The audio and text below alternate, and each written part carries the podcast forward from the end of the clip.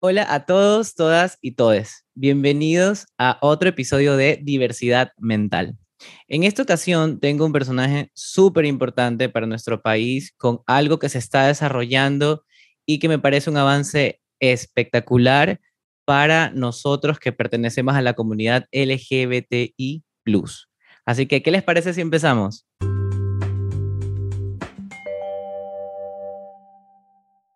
Les quiero presentar a alguien que es abogado, magíster en Derecho Constitucional, con más de 10 años de formación y experiencia en diferentes áreas, tales como derechos humanos, género y diversidades, derecho constitucional, de competencia, registral y notarial.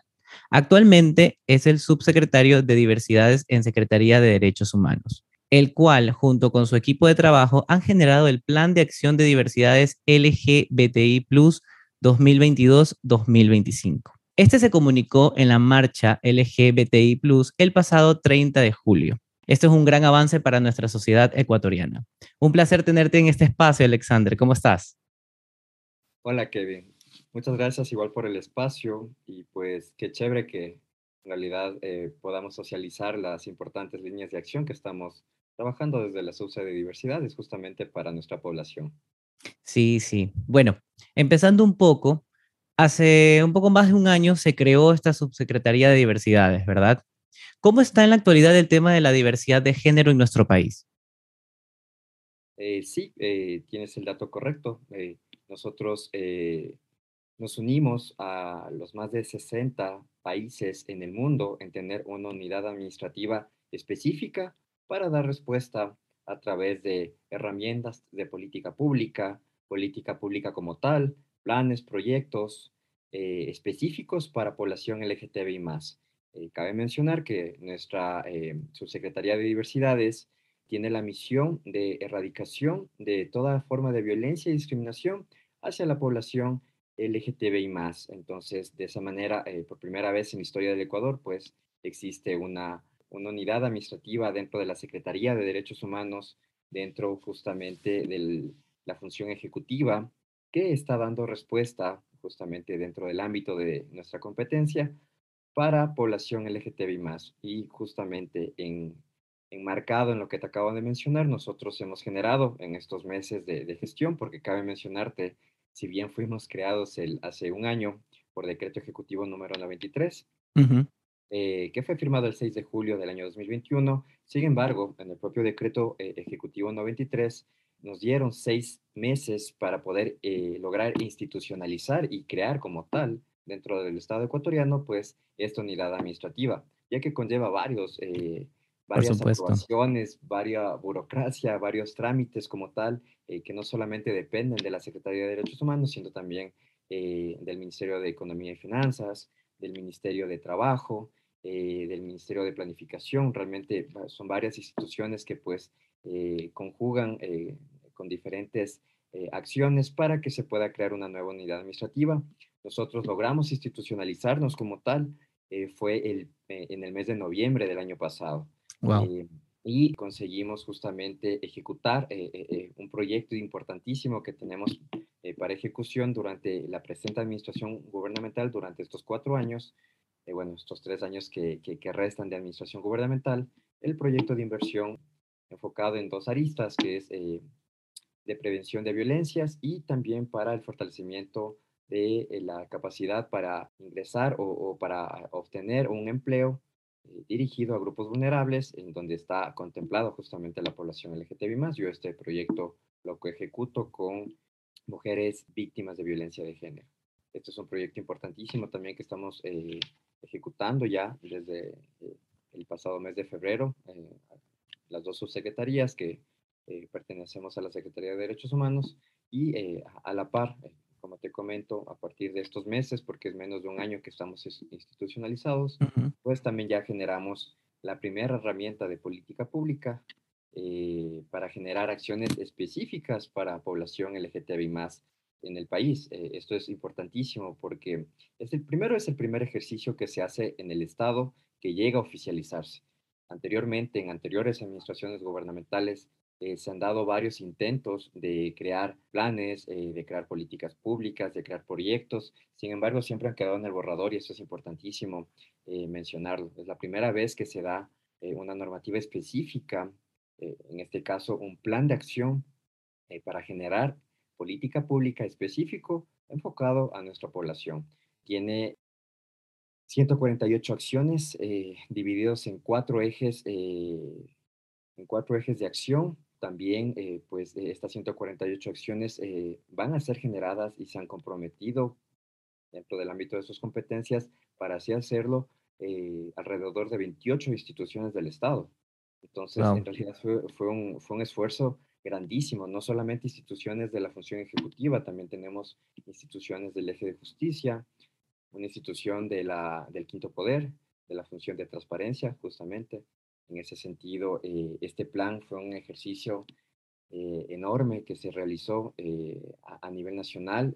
contamos con, la, con el aporte, con, con, la participación de más de 100 delegados a nivel nacional pertenecientes a 84 organizaciones de la sociedad civil. Realizamos tres grandes foros, comenzamos en la ciudad de Guayaquil, el segundo foro se hizo en Cuenca, el tercer foro finalizamos aquí en la ciudad de Quito, sin embargo, donde están eh, ubicadas las principales organizaciones de la sociedad civil de defensa y promoción de nuestros derechos. Eh, en Guayaquil, de hecho, se encuentran más de 40 organizaciones con personalidad jurídica, defensoras, defensoras, eh, ubicadas en un mapeo de actores que pues no es oficial, sin embargo, a, través de todos estos años se ha venido alimentando. De, hecho, nosotros cada día alimentamos y en cada foro alimentamos más y más este mapeo de actores importantísimos que tenemos de parte de la sociedad civil.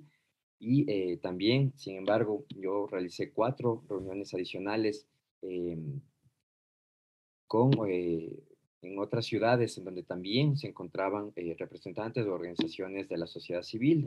realicé reuniones en la ciudad de Puerto Viejo, en la ciudad de Machala, en la ciudad de Loja, una segunda reunión en la ciudad de, de, de Guayaquil. Entonces, de esa manera, por eso es que tiene toda esta confluencia de, de, actores, eh, tanto de instituciones del Estado, eh, participantes, eh, representantes de las organizaciones de la sociedad civil, que es importantísimo, así se tiene que construir cualquier herramienta de política pública, cualquier plan de acción, justamente se tiene que consultar a quienes son las personas beneficiarias o quienes van a ser justamente el público objetivo de este plan. En ese sentido, también eh, nosotros, y, agradezco en este espacio, es importantísimo, y, yo lo tomo como un gran ejercicio, eh, eh, como tiene que funcionar como el Estado como tal. confluimos en tanto Estado como articulador de las 28 instituciones del Estado, los más de 100 representantes de organizaciones de la sociedad civil, y este plan de acción fue realizado con financiamiento y con asistencia técnica de la Organización Internacional para las Migraciones, o sea, de un, eh, que es justamente... Eso justo está detallado en el PAD. Sí, es una oficina, sí, sí, todo está totalmente detallado en el PAD. Eh, fue, mm, fue nuestro, nuestro gran aliado estratégico eh, como una oficina aliada a, la Organización de Naciones Unidas, la Organización Internacional para las Migraciones maneja su público objetivo, es, población migrante, sin embargo, tienen una eh, arista de acción bastante fuerte con respecto a la población LGTBI+, más más cuando tiene justamente esta transversalidad de, de, migración como tal, de población migrante y aparte LGTBI, se suma a las vulnerabilidades y en ese sentido... Por supuesto. Está muchísima apoyo en ese sentido y, y, asimismo otras eh, cooperantes, eh, otros actores, otras instituciones. Totalmente este fue un, gran ejercicio de cómo se tiene que, que, que manejar en realidad eh, la población, eh, la, generación de políticas públicas como Estado.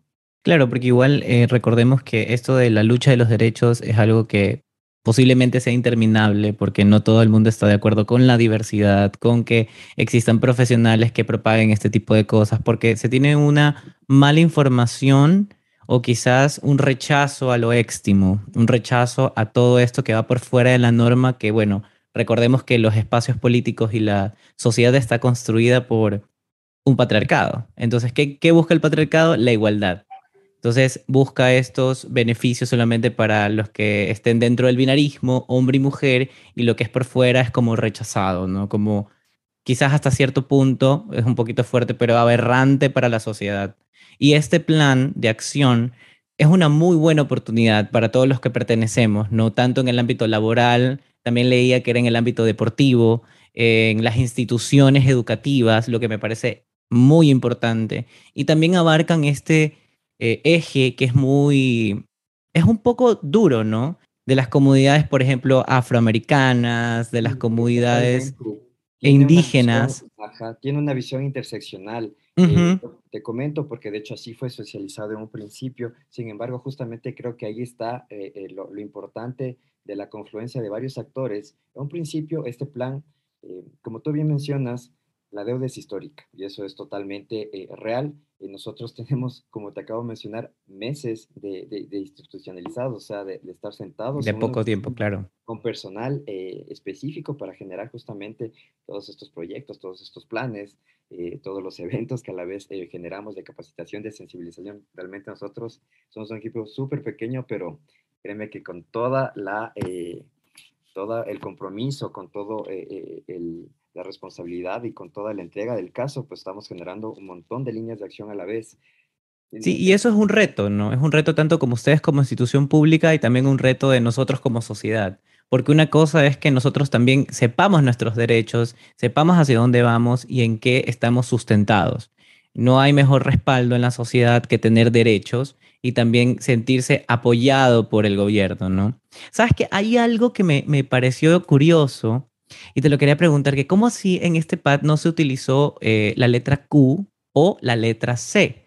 La C hace alusión a lo queer, pero no a lo queer de, queer de Estados Unidos, sino que es una mestización de la palabra. O sea, es todo lo que abarca género, interculturabilidad, movilidad humana, discapacidad, eh, racionalidad también.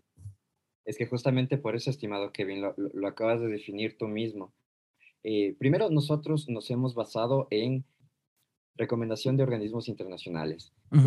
Eh, la Comisión Interamericana de Derechos Humanos eh, menciona que para un poco ir estandarizando la terminología y para no esconder las nuevas identidades, porque tú sabes que las identidades dentro de nuestro gran espectro de población LGTBI más eh, se van generando, y, es un término realmente bastante vivo, se van generando eh, eh, con el pasar del tiempo, de los meses, de, los años, es bastante variable y el hecho de delimitar en una sola denominación, pues sería bastante invisibilizante de nuestra parte.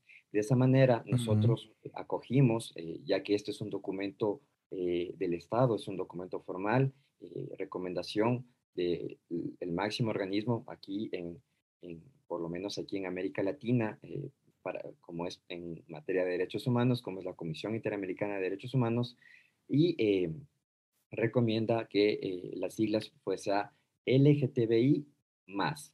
Con el más justamente cubrimos todo el resto de identidades pues que se van generando dentro de la, de, la actualización pues del término propio de nuestra población. El término queer eh, es un término, eh, como bien lo mencionas, que es demasiado amplio y que no define solamente a población LGTBI+. De hecho, el término queer eh, nace, como tú bien dices, de la lucha feminista. Es un término más que engloba un poco más la lucha de género y con todas las, las demás aristas. Sin embargo, para nosotros eh, la denominación aquí propia es el término no binario. El no binario obviamente no entra dentro de... Hombre-mujer. Del, hombre-mujer. De hecho, el no binario eh, es el que aquí en Latinoamérica correctamente se debe utilizar, no el término queer, por lo menos eh, según recomendación de organismo internacional. por ejemplo, la, la como te digo, la Corte Interamericana de Derechos Humanos utiliza el término no binario que se engloba dentro del MAS. Eh, mm, interesante la mirada.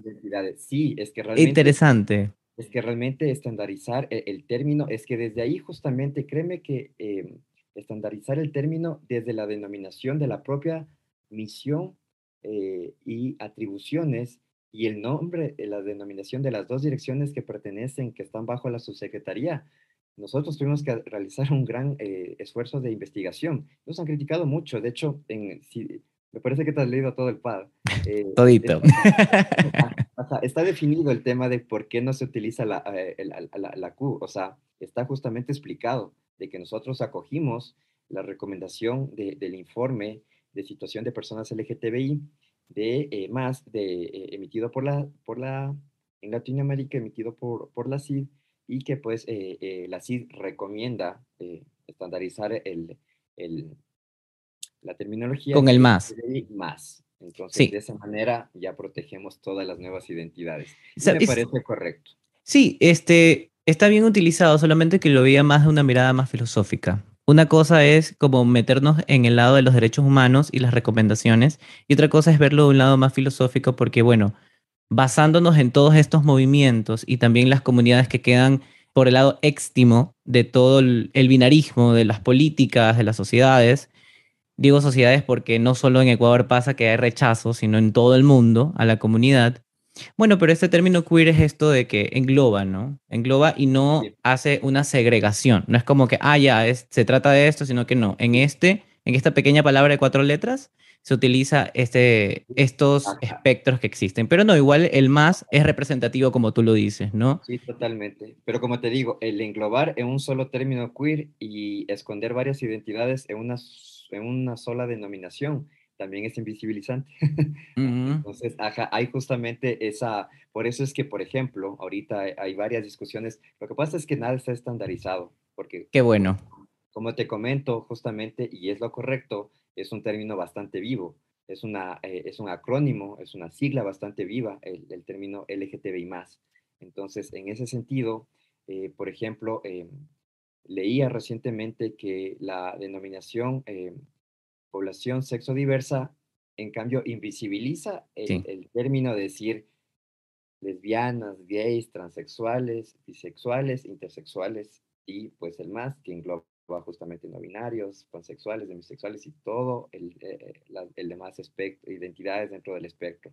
Entonces, en ese sentido, eh, es válido, o sea, son varias opiniones es varia doctrina eh, dada tanto por organismos internacionales, tanto por doctrinarios, tanto por activistas también, pues eh, quienes generan también muchísimo eh, material con respecto a, a, nuestros derechos, a nuestra, cómo se va viviendo nuestras luchas. Entonces, en ese sentido, como Estado tratamos un poquito de estandarizar porque en cambio ahí nosotros facilitamos un mismo lenguaje para no invisibilizarnos justamente en ningún tipo de documentos. Qué chévere. Intentamos hacer eh, justamente porque créeme, y bueno, de hecho tú lo vas a, a, confirmar más que nadie, em, la cuestión de la visibilización tiene que ser en todo nivel, tiene que ser por escrito en los documentos oficiales, tiene que ser en cuestión también de visibilización a través de los eventos, a través de la oficialización, a través de normativas o instrumentos públicos, tiene que ser también eh, con presupuesto en proyectos específicos, a, e, e incluso hasta es una cuestión de, de hasta representatividad. Eh, eh, por ejemplo, e, el hecho de que el subsecretario, yo me identifico, soy un hombre gay, cisgénero, pues ya de por sí esa representatividad y, y, no tener que ocultarlo, no tener que invisibilizarme, no tener que, que tal vez guardar mi sexualidad o guardar mi, mi, mi orientación sexual, mi expresión de género, un poco hasta mi expresión de género, que todo este año realmente ha sido una vivencia bastante importante para mí, dentro de la formalidad del Estado ecuatoriano, del Ejecutivo como tal, créeme que ha sido importantísimo y, muy grato para mí, muy, eh, a la vez muy, muy, ¿cómo te puedes decir? Representativo también lo veo, ¿sabes? porque, porque el hecho de que una máxima autoridad tenga esta libertad de poder decir quién es, expresarse, no tener miedo de poder decir en redes, en la misma este, institución pública, tener ciertas expresiones de género, eso también va deconstruyendo. Pero también me gusta la mirada que tienen ahora, porque bueno, cuando uno lee el documento, uno dice, bueno, politización por todos los lados. Entonces, cuando ya conversamos este tema, que me dices que no está, nada está como totalmente acentuado en este sentido de que vamos a politizar cuerpos, vamos a politizar deseos, sino que vamos a visibilizar y a través de la visibilización vamos a ir construyendo un Ecuador diverso y evolucionar. Totalmente. Esto es una construcción. Esto no es. Eh, Qué bueno. decir, pero hay que empezar por algo. Y si es sí.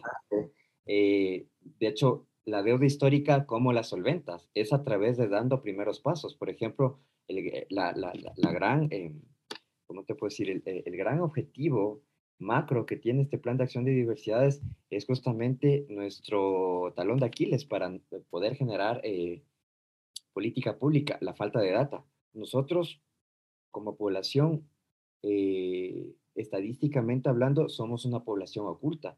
No tenemos absolutamente cero data oficial, cero data probabilística a nivel de Estado ecuatoriano. Y es ahí un trabajo súper arduo también, porque ese hecho de no tener estas, estas datas, de no tener este papel, por así decirlo, o esta estadística que sustente el trabajo que están haciendo y que, bueno, aquí me, sumo bastante porque, bueno, a mí tampoco me ha, me ha sido muy, muy grato o quizás muy bien recibido el que ser psicólogo, el ser gay, el tener estas expresiones de género distintas y también poder hablar y tener una voz. O sea, el, tener estos espacios es muy cruel también para nosotros mismos, porque, a ver, ¿quién quiere contratar en una unidad educativa donde las bases son religiosas y donde creen que el propagar la sexualidad como una, una construcción social de la sociedad, que también la identidad de género se tiene que ir desarrollando a medida que se va descubriendo el cuerpo, de que habla de estos temas nadie. Entonces, ¿qué me ha tocado a mí como persona gay en la sociedad ecuatoriana? Pues bueno, formar mi propio canal, darme, eh, actualizarme, leer bastante. Y esto me recuerda a un quote de Michel Foucault, que fue un psicoanalista que también trabajó un millón cosas de género. Y él dice, el objetivo de una política opositoria no es, por lo tanto, la liberación, sino la resistencia. ¿Y a qué lo traigo con esto? no es que esto es una política opositoria, quizás sí, porque nos vamos en contra del binarismo, pero no es una liberación como tal de que, ah, ya, eh, libertinaje, porque se puede confundir también esto de libertad y libertinaje, sino es una resistencia a que no nos denominen, a seguir con la lucha y a poder visibilizar esta comunidad.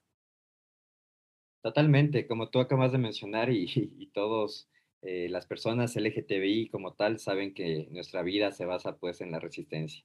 Y sin embargo, eh, eh, el estar ya sentados como tal dentro del Estado, el, estar generando estos planes, estos proyectos, estos eventos que, son comunicados a, través de, de la máxima institución eh, representativa en cuestión de derechos humanos, como es la Secretaría de Derechos Humanos, como es eh, las páginas oficiales del gobierno, eh, la página de, comunicación de gobierno, la propia página de presidencia. El presidente ha mencionado en sus informes a la nación acerca del apoyo, de, hecho desde su plan de, de, propuesta de gobierno, el tema de que iba a trabajar en, con respecto a diversidades y lo ha cumplido. O sea, yo tengo que hablar justamente con el tema que me atañe directamente a mí como subsecretaría de, de diversidades.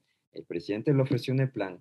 El presidente en el 28 de junio del año pasado lo oficializó a través de, ampliando las competencias de la Secretaría de Derechos Humanos, otorgó el proyecto y pues eh, ahora también aprobó el plan de acción de diversidades. Entonces, en ese sentido, el presidente ha cumplido con respecto al tema de LGTBI. Falta mucho por hacer, por supuesto, que la deuda es histórica y estamos dando los pequeños pasos, pero créeme que estamos dando los primeros pasos fundamentales para empezar bien el trabajo, justamente bueno. de data. Eh, la obtención de data y no solamente con los registros administrativos que yo comprometí a las casi 28 instituciones del Estado, como te habrás, eh, como te habrás eh, dado cuenta en la revisión del PAD, del marco programático, la mayoría dice inclusión de las variables.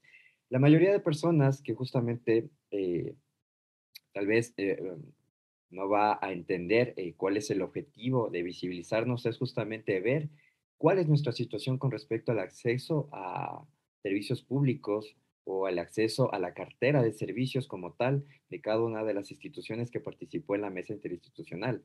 En ese sentido, podemos hacer un diagnóstico y ya con dato oficial decir, mira, esta es la falencia, por ejemplo, que yo tengo en mi acceso como población LGTBI más a servicios de salud. Y de esa manera, en una segunda etapa, plantear políticas públicas específicas, ya con un número específico de usuarios y obviamente asentada con, eh, presupuesto, con el debido presupuesto, porque la política pública pues tiene que ir con presupuesto. Pero de esta manera, eh, claro, en este plan de acción yo cómo podría haber asentado un presupuesto o una política pública específico eh, si no tengo dato oficial de nuestra población. Estamos totalmente ahorita invisibilizados como tal. El INEF no tiene ninguna clase de data. Eh, sin embargo, igual los esfuerzos propios técnicos y financieros para cumplir las 148 eh, acciones de las instituciones, pues van a ser de los presupuestos ya asignados. de esa manera, eh, se van a hacer grandes esfuerzos, eh, tanto a nivel técnico, tanto a nivel también financiero, económico, de cada uno de los presupuestos de estas carteras de Estado, para lograr ejecutar justamente estas acciones a corto eh, hasta mediano plazo. como ya has de haber visto, pues ahí está totalmente claro. detallado. De hecho, ajá, se tiene que, se tiene que, por parte de las organizaciones de la sociedad civil, apropiarse del plan y también pues hacer justamente este nivel de exigencia, justamente que se tiene que hacer con las, con las instituciones del Estado, acompañados de, nosotros y eh, obviamente respetando eh, la programación del marco programático como tal y eh, de esa manera acompañarnos, porque a mí me pareció, y de hecho así me parece que se tiene que trabajar como Estado, eh, todos tenemos que ir de la mano. Los cooperantes, justamente cuando nosotros como Estado no tenemos la capacidad técnica o económica de darnos el apoyo en su expertise como tal, las organizaciones de la sociedad civil, justamente como benefactoras y como las personas que tienen en cuenta la realidad específica, las realidades de ya de los públicos objetivos como tal, y nosotros, Estado, pues justamente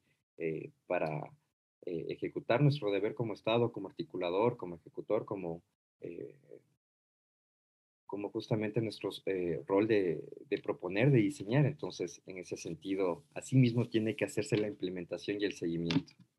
Claro, y es un trabajo exhausto y que no tiene descanso tampoco, porque como dices, están nuevos, recién en noviembre tuvieron esta este, este paso gigante de ser ya una institución con todas las de ley. Una dependencia. Ajá. Una dependencia dentro de la Secretaría, no, no. Bueno, fuera que fuéramos una, eh, un ministerio como tal. Tal vez en un futuro, pero justamente se, se empieza por algo y pues somos un e, equipo pequeño, eh, somos una subsecretaría, tiene dos direcciones dentro de la Secretaría de Derechos Humanos. Por el momento eh, estamos centralizados, lastimosamente pues como secretaría no somos un ministerio, pues no, no, no, no tenemos descentralización, que a mí me gustaría mucho tener representación en cada una de las provincias. Sin embargo, eso está planteado hacerlo justamente a mediano plazo, eh, porque eso implica, eh, de hecho, eh, modificaciones propias hasta de, la entidad. Sin embargo, esto no significa que, por ejemplo, ahorita valiéndonos de todas estas herramientas que nos ha reforzado la pandemia como tal, todavía telemática, por correo electrónico. Yo siempre estoy en contacto con las organizaciones. Las organizaciones tienen mi número de teléfono eh, y cuando son las socializaciones yo lo hago o vía telemática o voy incluso a territorio. Eso es totalmente... y siempre estamos en, en, constante contacto porque realmente así se demanda. yo sí estoy muy consciente y, y, soy muy partidario de la desconcentración eh, eh, las acciones como tal. De hecho, tengo un plan para eh, ir a socializar, para que se pueda territorializar todo este plan, porque realmente mis necesidades como tal vez población LGTBI aquí en la ciudad de Quito son muy diferentes a las necesidades de la población LGTBI más y diferenciadas entre hombre gay y, por ejemplo, una compañera trans, eh, qué sé yo, en el oriente ecuatoriano. Son realidades totalmente, totalmente distintas. Sí, sí, sí. Eh, hay que empoderar, hay que empoderar justamente a los organismos seccionales, territoriales y pues eh, socializar, eh, posicionar que hay un plan de acción de diversidades y que se está ejecutando por parte ya de, la, de los organismos centrales de las instituciones pues, que están descentralizadas en territorio. Sí, sí.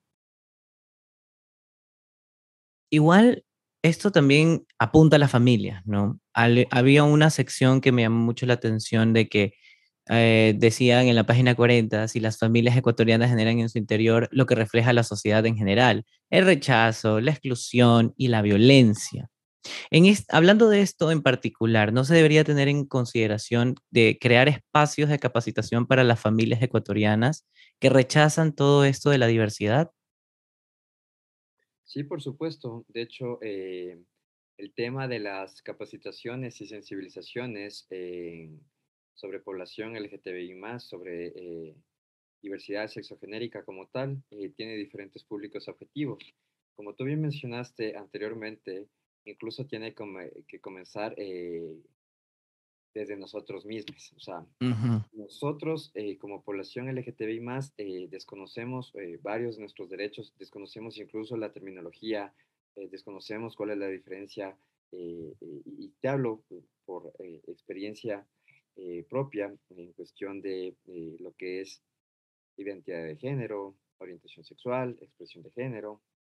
Entonces, en ese sentido, eh, las capacitaciones empiezan por casa propia, inclusive por la propia Secretaría de Derechos Humanos. Qué bueno. Porque tú, como tú bien mencionas, em, es nuevo, es totalmente un tema que no, no hay materia mucha materia desarrollada como tal aquí en el país.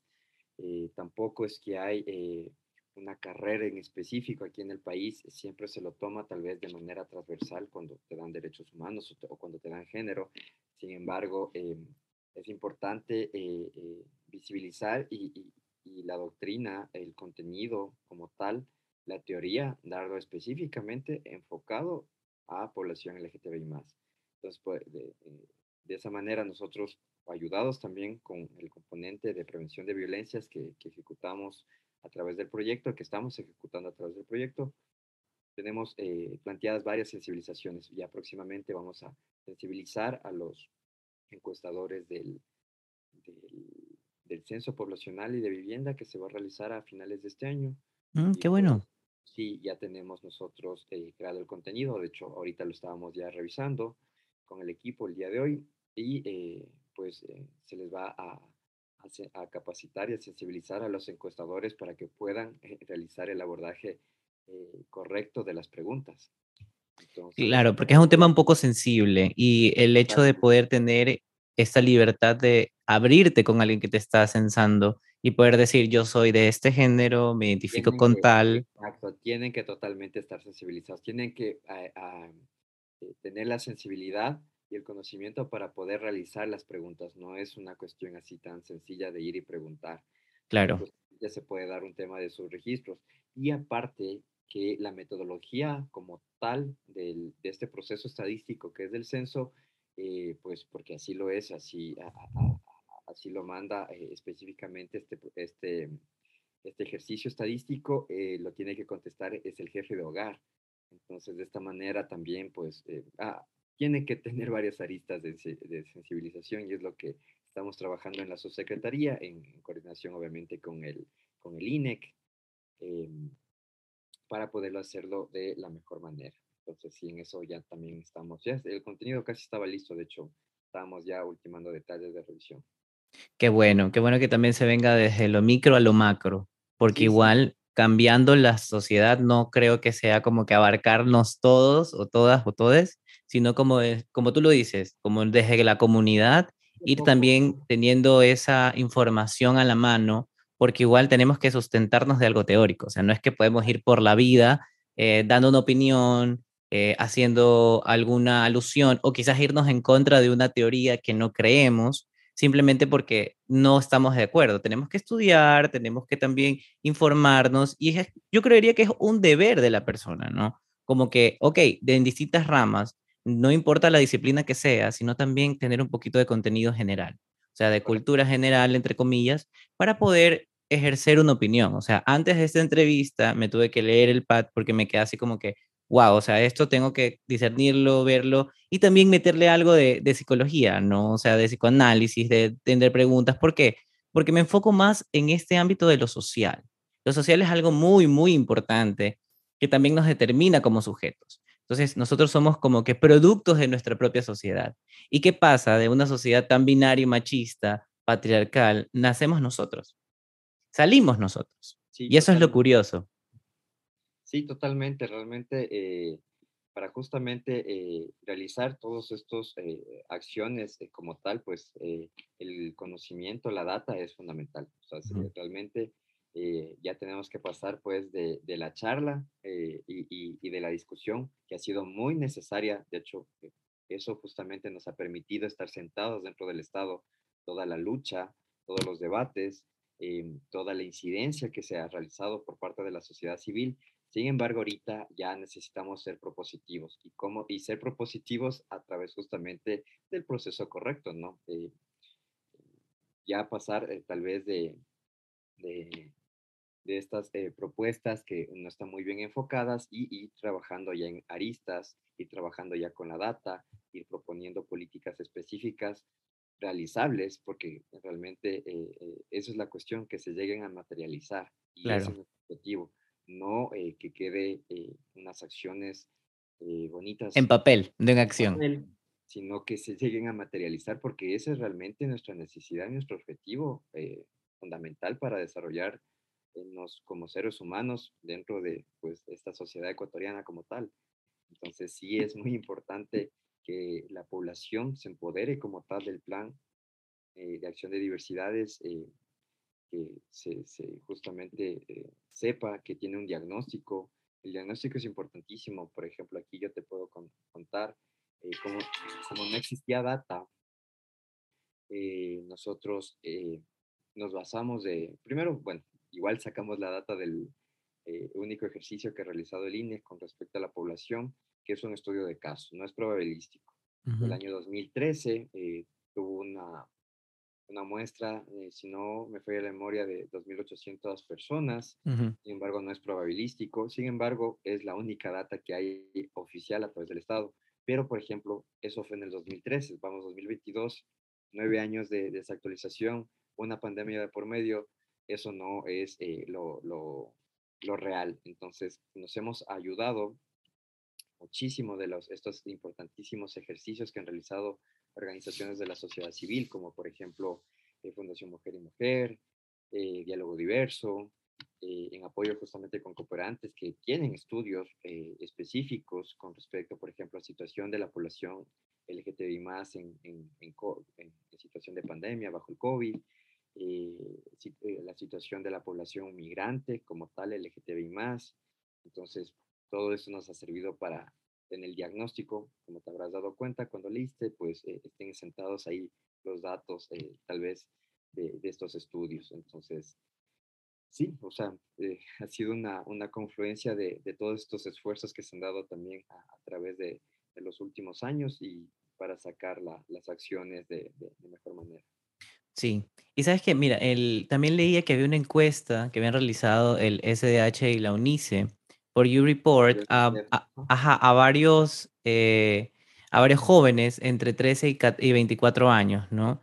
Y aquí había esto de poder como decir tu género, tu identificación, lo que, las distintas preguntas que les hacían sobre el rechazo, sobre lo que habían tenido que vivir. Entonces, basándonos en esta estadística que, bueno, es por fuera del, del INEC, ¿no? Es algo que también nos podemos servir como comunidad se podría decir que estos espacios de conversaciones, de capacitaciones, también de encuentros para jóvenes o quizás adultos, se irían propagando para que la educación sexual y también la identidad de género sea conocida como tal en la sociedad, más no que se venga a tergiversar o tener contraideologías para poder como derrocar esto que está aquí, sino como que ir informando, educando a las nuevas generaciones. Sí, por supuesto. De hecho, eh, para mí fue importantísimo eh, el mismo hecho de que hayan contestado la encuesta eh, más de 29 mil justamente del grupo etario de jóvenes y adolescentes, que es la edad en la que tú justamente mencionaste. 29 mil de una muestra que tuvo el, el el estudio de caso del INE de 2800, imagínate, fue grandísimo. Claro, por supuesto. Significa que esta generación, este grupo etario como tal, em, a la cual yo ya no pertenezco, por ejemplo, pero son los que nos, eh, ahorita nos, nos eh, están tomando la batuta está mucho más informada al respecto. Sí. Y eh, obviamente los 29 mil no son población LGTBI más. Sin embargo, el mismo hecho de que, eh, porque la encuesta se, se, se, siempre se publicitó, siempre eso se, socializó, que era dirigida a población LGTBI más. Sin embargo, el, ellos, las demás personas que se sintieron familiarizadas e igual contestaron la encuesta justamente para eh, comentar sus eh, vivencias, tal vez de eh, personas, de amigos, de allegados personales. Para mí eso fue grandísimo. Yo realmente pensé que dije, si llegamos a unos 5 mil, ya igual duplicamos la muestra y pues es importante porque no teníamos data, no hay ningún estudio de ese grupo etario. No hay nada, no hay nada aquí en el país en ese sentido. Eh, y fueron 29 mil. Y esa es la verdadera sensibilización, creo yo. Totalmente. Entonces, y, y, a mí me da mucha esperanza. Yo, aquí, sí. comentario personal, yo al rato que, que, me llegó ese reporte de, de YouReports, de, de, UNICEF, y, de hecho, y eso que fue súper corto, fue, bueno, un, mes, un mes la tuvimos en línea, menos tres semanas creo. Lo hicimos en el mes de, de abril.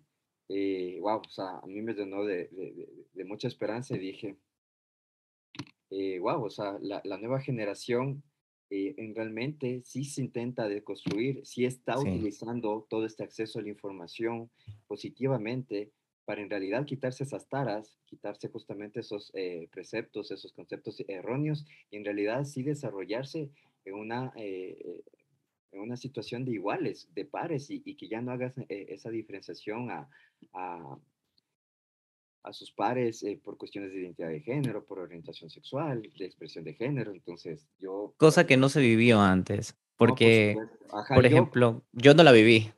por supuesto, no sé cuántos años tengas, pero creo que somos de la misma generación y realmente, obviamente... Los 90, los 90. Los 90, exacto. y mira que ahí comenzó para mí, creo que los primeros pininos de toda esta revolución diversa. ¿Por qué? Porque, bueno, yo tengo 28, voy cambiando los 29 ya en el 2023. Cuando yo tengo algunos más. Pero bueno, el hecho que estamos ahí en el, en el, en esto de, de las generaciones, ¿no? Y por ejemplo, yo no lo tuve, el apoyo que yo recibí fue como que casi que peleado, fue impuesto y creando personajes, o sea, como que creando un alter ego o quizás creando un semblante de quien no era en realidad. Y ya cuando lo vine a asumir y cuando yo mismo me acepté, que fue en la universidad, eh, con pareja y todo, en mi casa. O sea, eso también fue una, un revolú por todas las creencias que se manejaban en mi hogar. Ahora ha cambiado un poco, ¿por qué? Porque sin, sin querer o sin darme cuenta, fui un activista desde mi casa. O sea, no es que lo llevé a un, a un plano, ¿cómo te digo?, eh, violento, sino que fue como mis estudios, lo que logré, lo que fui en la universidad, eh, lo que hice como, como proyecto que se dio, lo que ayudé en las contribuciones de que, ah, bueno, quieres ser ayudante de cátedra, ser ayudante de cátedra. Entonces, eso también va construyendo y va haciendo como que porte para, para tener una bandera, para saber, mira, soy así y puedo lograr esto. Y es como que ahora las nuevas generaciones lo que hace es como informarse más, también tenemos cuestiones como las series que informan, hacen su esfuerzo muchas veces. Eh, también tenemos documentales, youtubers, influencers, que no solamente se dedican a crear contenido para marcas, sino dar cierto tipo de información, ¿no? No todos, algunos que están más comprometidos con esta clase de temas. Y es ahí donde llega la nueva generación, ¿no? La generación, pues nosotros somos millennials, sería la Z. Y la generación Z, eh, pienso que fue la, eh, si es que no estoy equivocado, porque ahí sí ya tampoco es mi expertise, eh, el grupo etario que contestó la, sí. la, lo de YouReports, que va de 13 a 24 años. Entonces, claro que es totalmente otra generación diferente a la tuya y a la mía. Sí, totalmente. Y qué bueno, porque ya se están viendo los cambios sociales, ¿no? Estamos creo que saliendo... que vi la, yo hasta mandar a verificar porque dije 29 mil, dije, ¿están seguros? Sí. sí, súper bien, o sea, y eso dije, ah, inmediatamente yo ya tenía el diagnóstico hecho y yo volví a modificar el diagnóstico, pero es que me demoré un poquito más a lo, a lo fortado, pero fue válido, fue totalmente válido porque esto en el primer documento oficial del Estado ecuatoriano tenía que constar. De hecho, sí, porque lo, lo que al inicio cuentan con lo del INDEC del 2013 y yo cuando lo comencé a leer, comencé a ver como que chuta, pero es muy poca data, muy pocas personas, y ya estamos 2022, entonces debería haber una actualización. era válido igual eh, Sí, justamente hacer por lo histórico. Lo histórico, exacto. Y de ahí cuando vino una esta, me quedé así, que bueno, o sea, ya estamos haciendo algo. Y qué bueno que profesionales como nosotros, que tenemos esta clase de espacios, tenemos esta visibilización también, porque una cosa es exponerse ante una identidad, eh, entidad pública y otra cosa es exponerse ante las redes, que de las dos formas recibes amor o hate, o sea, de los dos lados y también está muy presente y arraigado en nuestra Eso va sociedad. para otro podcast. Sí, sería muy bueno. ¿Y sabes qué? Bueno, no nos va a alcanzar mucho el tiempo, pero no sé qué te parezca como tener una dinámica también en nuestros Instagram, poder hacer un, un, un live y poder dejar como que nuestras historias, ah, un cuadrito de preguntas e ir contestando, que estén bien y que vayan haciendo también el público, ¿no? Porque este tema va a generar controversia, vale, va a generar lucha, va a generar actitudes positivas y negativas, así que es válido. No sé qué te es parezca. generando y es válido totalmente, porque todo eh, eh, proceso es perfectible, pero para eso estamos, justamente para acompañar, eh, para perfeccionar, para eh, recibir las críticas constructivas, Totalmente. obviamente, y pues eh, seguir caminando en este proceso, en este arduo proceso que, que, que estamos eh, generando aquí desde la SUSE. Sí, qué bueno. Entonces, vamos para ese live. Sí, ¿Sabes, dale. ¿Sabes qué? Hay algo que también me causó pregunta y es de estas, bueno, he visto múltiples de, sigo varias cuentas de, de como de fundaciones, organizaciones que se dedican a esto de LGBTI, como la, la Cámara de Comercio LGBTI+, Ah, ok. eh, Diálogo Diverso también lo sigo, diverso. eh, Kimirina, eh, Mujer Mujer. Bueno, Quimirina es, es más de salud. Nosotros somos eh, público objetivo como tal dentro de, de Quimirina, pero Quimirina presta servicios de- Sí, de PrEP, de prevención, de ajá, de VIH. sexual. ajá. Sí, sí. Y había algo que me, me causó bastante, como que, un poco de ruido, pongámoslo así, ¿no? Entonces, el sistema judicial del Ecuador sabemos que tiene varias deficiencias. Una de ellas es la sensibilización y el poder como tratar de la manera adecuada con las herramientas necesarias y atender estos crímenes de odio, de discriminación, etc. Entonces, ¿cómo sabemos que el, el plan de acción de diversidades va a ser totalmente ejecutado en estas entidades públicas que llevan las leyes y que pueden, entre comillas, protegernos como población LGBTI+. O sea, justamente eh, la idea, eh, no la idea, la- el objetivo y de hecho la siguiente acción inmediata, porque eso sí no es ni a corto plazo, es inmediato, eh, estamos trabajando para oficializarle el plan de acción de diversidades a decreto ejecutivo.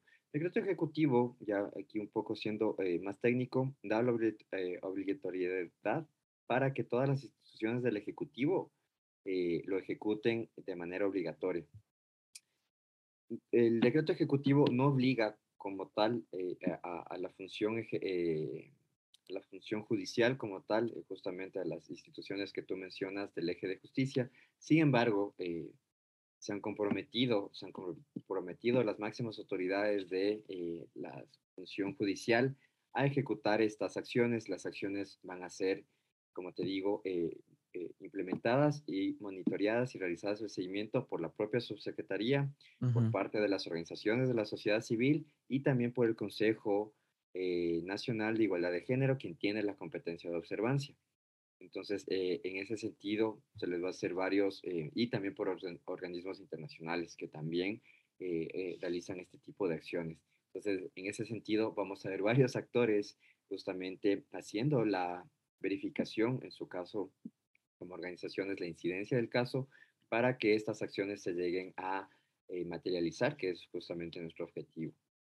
Qué bueno. Y también me imagino que también han de haber como ya estas eh, sentencias, me imagino, para los, lo de, lo de los actos criminales, eh, también esto de la discriminación, porque una cosa es sentirse protegido y otra cosa es como que ver qué hace el otro que comete el, el error o, el- o la discriminación. Eh, sí, o sea, hay, las sentencias de orden de corte constitucional pues ya están emitidas y de hecho son las que nos han otorgado los derechos de los últimos años, por ejemplo, matrimonio igualitario, el reconocimiento de doble filiación materna. Entonces, en ese sentido, hay realmente la Corte Constitucional como órgano superior, incluso para las demás funciones del Estado, eh, porque otorga derechos eh, justamente reconocidos en la Constitución o si en el caso de si son más favorables con respecto a algún derecho humano como tal, eh, otorgado por algún organismo o normativa internacional, pues también eso es lo que reconoce una sentencia de Corte Constitucional, pues ahí la obligatoriedad es, es, y el cumplimiento es inmediato de la institución a la que le está mandando justamente hacer o a dejar de hacer eh, lo que pues en extracto eh, mantenga la sentencia. En ese sentido, esa eh, no es discutible, es, es, simplemente ejecutable. Sin embargo, nosotros también hacemos un acompañamiento, varios exhortos, incluso mantenemos reuniones técnicas con varias instituciones del Estado con respecto a la ejecución de, de estas sentencias de, de Corte Constitucional, que no es una competencia como tal, eso no, nosotros no manejamos, no tenemos la tutela efectiva de derechos como, secretaría, como subsecretaría de diversidad, sin embargo, eso no, no, no nos exonera o, o, no, nos, eh, no nos limita a nosotros a dar el acompañamiento técnico, justamente como el ente rector en diversidades, o eh, realizar los exhortos o incluso ir a, reuniones presenciales con los, incluso yo acompañado a varios a varias afectadas, a varios afectados en, en para que cumplan justamente con la Qué bueno. realización de esta sentencia. Qué bien, que que venga desde la cabeza hasta las personas que están pasando esta clase de cosas. Sí, realmente, mm, como te comento, tampoco es que está prohibido y de hecho da mucha fuerza el ir eh, como eh, subsecretaría de diversidades y acompañar en los diferentes casos. Sí, qué bueno. ahí nos articulamos mucho, como te dijo, la mayoría de organizaciones de la sociedad civil, los representantes, eh, pues tienen hasta mi propio número personal y pues ahí eh, sabemos ir eh, coordinando acciones. Qué bueno. Ahora cambiando un poco de coles ganamos casi que. Me llamó muchísimo la atención esto de las instituciones educativas. Primero, esto se, este plan de acción de diversidad se hará para las instituciones públicas y también las privadas en cuestiones de, de educación y también cómo, cómo podemos como abordar o incluir en el pensum, en el DS, en las autoridades mismas, si estas, estas unidades educativas tienen de por sí ya el dique de la religión y como que segregan o aborrecen esta diversidad como pecado. O sea, realmente eh, esta es em, las acciones comprometidas por el Ministerio de Educación justamente están eh, englobadas o, tienen justamente la obligatoriedad eh, dentro del, de lo que le compete al Ministerio de Educación. en el tema de los DESE, pues es justamente los DESE, eh, el Ministerio de Educación manda a, todas las, a todos los DESE del sistema educativo de salud, tanto fiscal y tanto como privado, y pues después realiza el propio seguimiento. Realmente ahí no, no, no, no hay discriminación.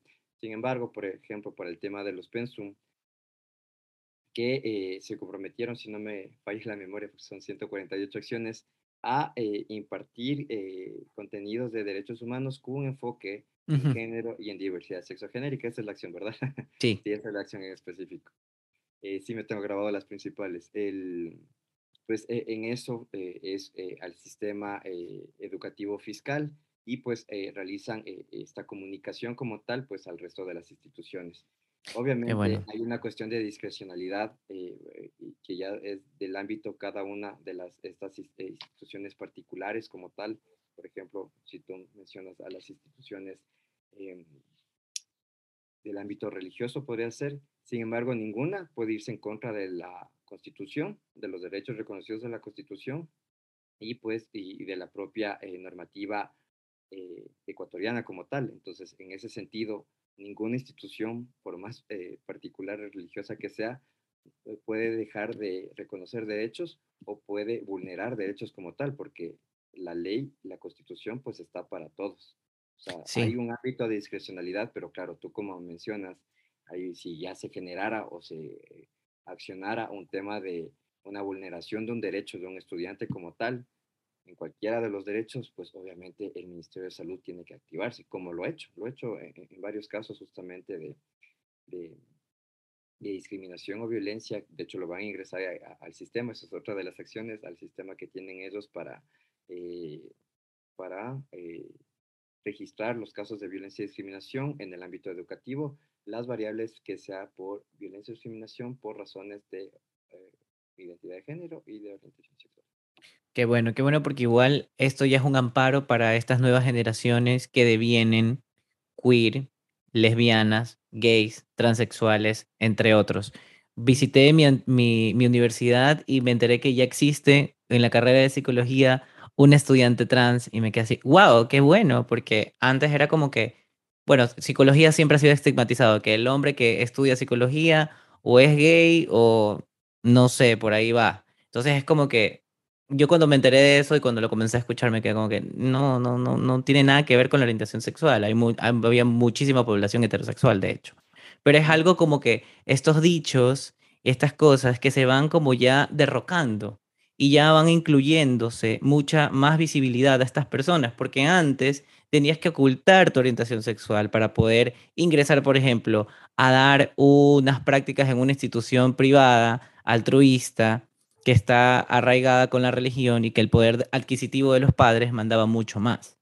Entonces, ahora con esto es un amparo de que también las nuevas generaciones se pueden sentir seguros o seguras o segures de que puedan hacer sus prácticas, de que puedan hacer sus trabajos, sea de la disciplina que sea o de la ciencia que sea, y hacerlo con la libertad, ¿no? Y yo creo que la libertad tiene también algo de responsabilidad. Uno cuando es libre es responsable de sus actos.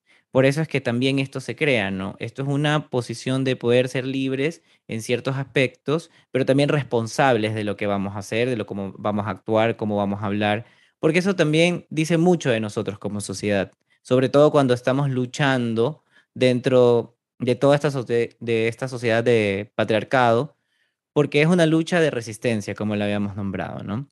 Y también hay algo que me pareció mind blow, porque sí, se habla mucho de la, de, por ejemplo, de las culturas, de ya saliéndonos de la sociedad, de, de los, de la ciudadanía, perdón, de estos pueblos que también tienen acceso, sino que también existen otras partes que no tienen ese acceso, por ejemplo, a Internet o quizás a mucha información.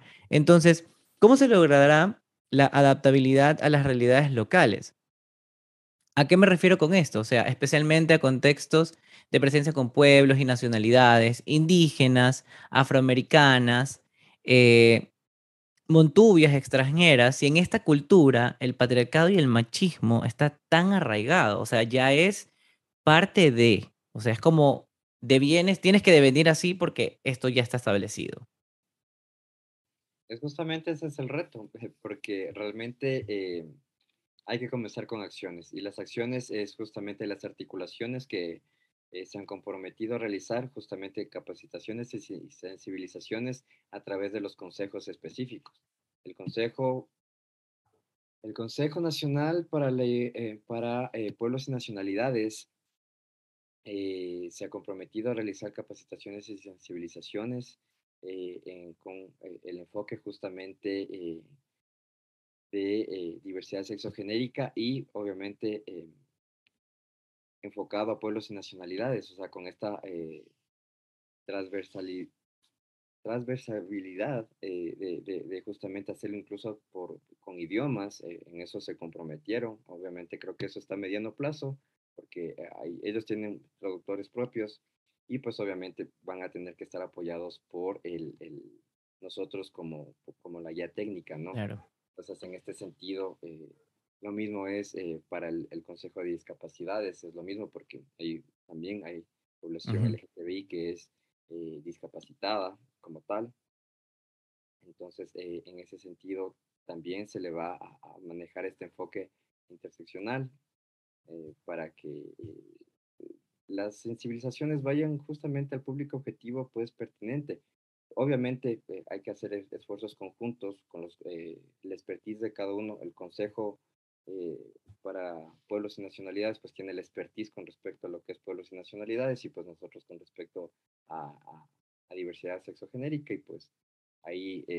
Hacer una alianza. Y, y, sí, de hecho eso es lo que justamente se pacta en el, en el PAD y pues se lo irá generando poco a poco para ir generando estos espacios de capacitación, de sensibilización, estas charlas eh, que hay que dar en los pueblos y nacionalidades, sin lugar a duda. Yo personalmente voy a ir a, territorio, a donde más pueda, donde están justamente ahorita, eh, tengo los contactos, por ejemplo, este mapeo de actores que, que teníamos, eh, mejor dicho, que tenía el Consejo Nacional de, para la Igualdad de Género, porque el Consejo Nacional para la Igualdad de Género también tenía la obligación, dentro del ámbito de sus competencias, a realizar eh, la agenda también enfocada a población LGTBI+. Entonces tenía un pequeño mapeo de actores, como decían, eh, entre organizaciones y defensores, defensoras. Eh, sin embargo, ahorita ya la base tiene más de 150 activistas, organizaciones como tal. algunas son nuevos activismos, otras ya se han extinguido, no hemos podido, siempre les hemos convocado y pues hasta ahora no, no, no han podido acompañarnos en ningún proceso. Y también ahorita identifiqué varios eh, colectivos, colectivas en, en, el Oriente. Entonces, eh, en ese sentido, para mí es importantísimo ir a territorializar, socializar el plan de actividades en el Oriente, porque como te comentaba, nuestras realidades son totalmente diferentes y pues de a poco, de a poco y con varias líneas de acción, pues iremos eh, justamente socializando y empoderando a, las organizaciones para que realicen las incidencias del caso en territorio. Qué bueno. Ahora sí, a manera de cierre, ya tenemos el plan de acción de diversidad, que es un paso gigante por la lucha de nuestros derechos y la equidad. ¿Cuáles serían ciertos impedimentos que se puedan presentar ante este cambio que es de 180 grados que propone el plan de acción? ¿Y qué sería lo siguiente? ¿Hacia dónde apuntaríamos nosotros como comunidad con este plan? Ya, em, sin duda, algunos nudos críticos eh, es eh, el constante, eh, la falta de personal especializado y en cada una de las 27 instituciones restantes. sin embargo, pues nosotros, y bueno, se trabajó esto a nivel de mesa técnica y también a nivel de mesa política que, de validación. Eh, sabe que nosotros pues estamos prestos para darles toda la asesoría técnica del caso, incluido, eh, incluso mejor dicho, con la ayuda y con la cooperación de eh, cooperantes internacionales, como por ejemplo oficinas de la ONU, varias que tienen expertise, ACNUR, OIM, el PNUD tiene mucha, oficina también para la mujer de la ONU, tiene mucha expertise al respecto y totalmente están abiertos pues a realizar este tipo de asesorías con cada una de las 27 instituciones. Eh, tal vez el nudo crítico, eh, la falta de personal especializado, la falta de recursos también, es, no es para nadie eh, extraño la, la, la, crisis que hay nacional e internacionalmente. De hecho, la crisis nacional pienso que es bastante derivada de la crisis internacional que tenemos económicamente.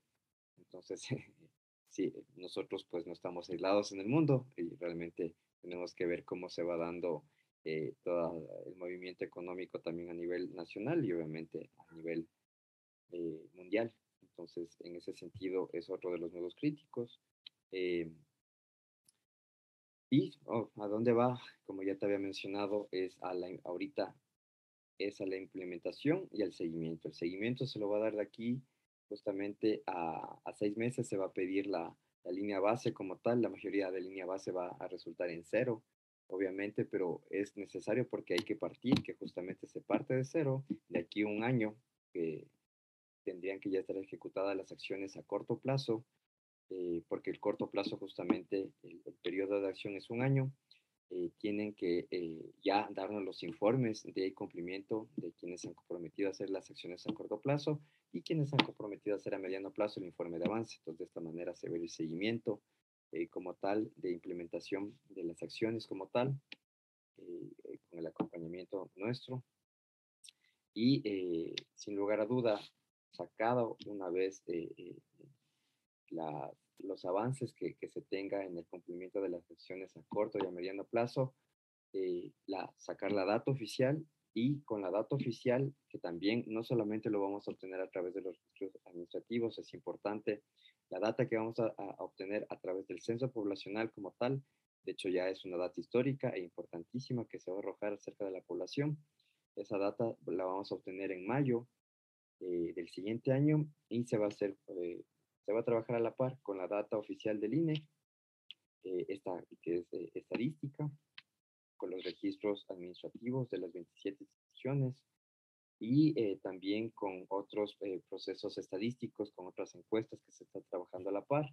y de esa manera ir ya como segundo paso de aquí a un corto a mediano plazo ir ya trabajando y elaborando de igual manera participativamente la política pública para población LGTBI más.